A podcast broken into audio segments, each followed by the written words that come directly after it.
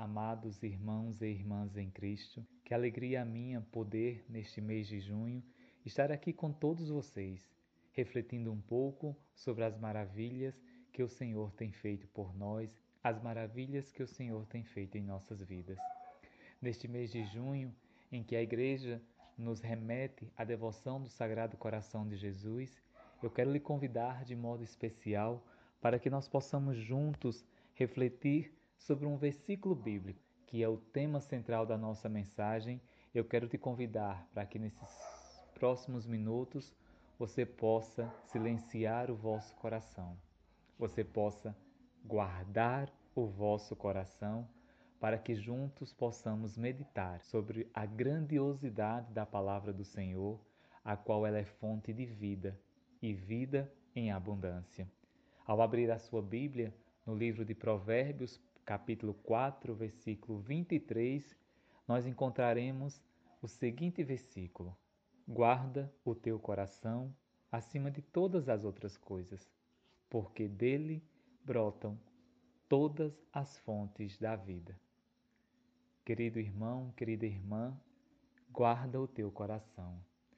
E quando eu venho aqui falar contigo que guarda o teu coração, eu não quero aqui dizer que você vai se isolar, que você vai se reprimir de tudo o que sente, porque nós somos humanos e nem sempre nós conseguimos dominar os nossos sentimentos. Às vezes eles são tão velozes que nós não não conseguimos segurá-lo ao ponto de fazer com que a nossa raiva não seja tão transbordante, ao ponto de a nossa ira não ser tão elevada. Mas eu quero dizer é que você filtra o que é absolvido, o que é guardado no teu coração.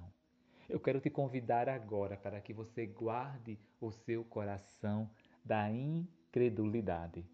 Nós estamos vivendo num momento atípico em que nós jamais pudéssemos imaginar que viveríamos. Mateus, no capítulo 24, vai nos revelar inúmeras situações que antecederiam a vinda do Filho de Deus.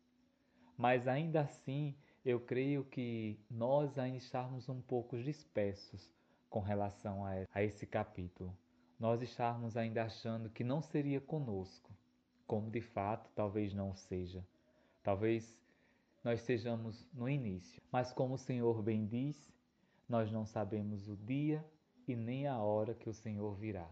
Nós não sabemos o dia nem a hora que o ladrão virá, quanto mais o Filho do Homem. Ao pedir que vós guardeis o vosso coração da incredulidade, eu quero te pedir encarecidamente que você não se deixe levar pelas circunstâncias do momento. Não se deixe levar pelo que a mídia prega. Não te deixe levar pelo que os homens seculares pregam. Para muitos, a existência de Deus é uma utopia. Para muitos, a existência de Deus não passa de uma história que tem ultrapassado as gerações. Guardeis o vosso coração do pensamento secular, porque muitas vezes tais pensamentos não te levam a acreditar na grandeza do Senhor, te levam a duvidar, assim como Tomé, que o Senhor teria ressuscitado. Neste momento em que as estatísticas mostram o aumento da pandemia pelo Brasil, sem nenhum momento esquecer o Deus que criou o céu e a terra, o Deus que criou o ontem, o hoje e que criou o amanhã, muito antes do que ele pudesse existir, como o Salmo 139 vai nos colocar. Esse Deus, ele está no domínio da situação e não há pandemia, não há ansiedade, não há depressão, nada que possa impedir o seu amor de agir. Guarda, meu amado irmão, o teu coração da dúvida, porque sem fé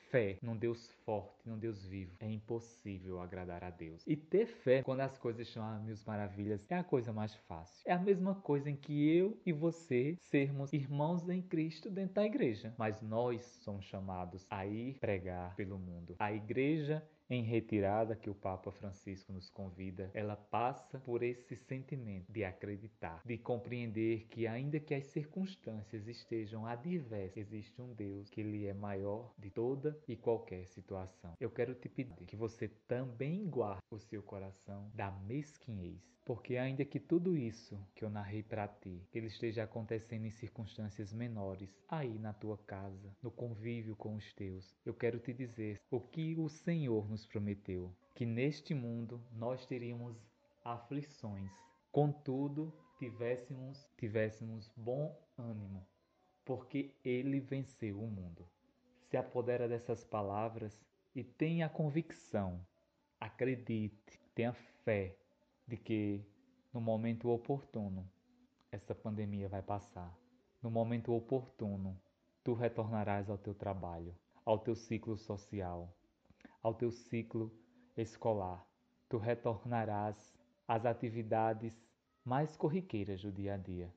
E assim compreenderás que somente quando a gente crer em Deus, na misericórdia de Deus, a gente ultrapassa toda e qualquer situação.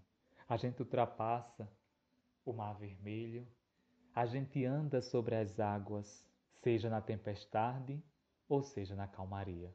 Quando a gente guarda o nosso coração da incredulidade, o mundo, o mundo pode dizer o que quiser, mas nós nos mantemos firmes, porque como bem diz Paulo, o nosso alvo é Cristo. E o nosso alvo é Cristo, seja na tempestade ou seja na calmaria, seja no dia ou seja na noite, seja no ontem ou no hoje. Nós nos mantemos firmes na plena convicção de que maior é o nosso Deus. Eu quero te convidar, meu irmão, também para neste momento refletir sobre um outro aspecto. Guarda, meu irmão e minha irmã, o teu coração da mesquinhez. Mais uma vez eu trago para esse nosso momento que estamos vivenciando. Não te deixa levar por esta crise social, econômica, oriunda, claro, desta pandemia. Mas se tu podes, meu irmão e minha irmã, não deixa de dar o teu dízimo. Porque todas as tuas produções, todas elas, só é possível porque Deus te deu capacidade e entendimento para realizá-las. Então, eu não vou pagar o dízimo, eu vou devolver aquilo que de graça eu recebi. Eu quero te dizer mais: se tem alguém que bate à tua porta, ajuda-o. Se tem alguém neste momento que te clama por socorro, o socorre.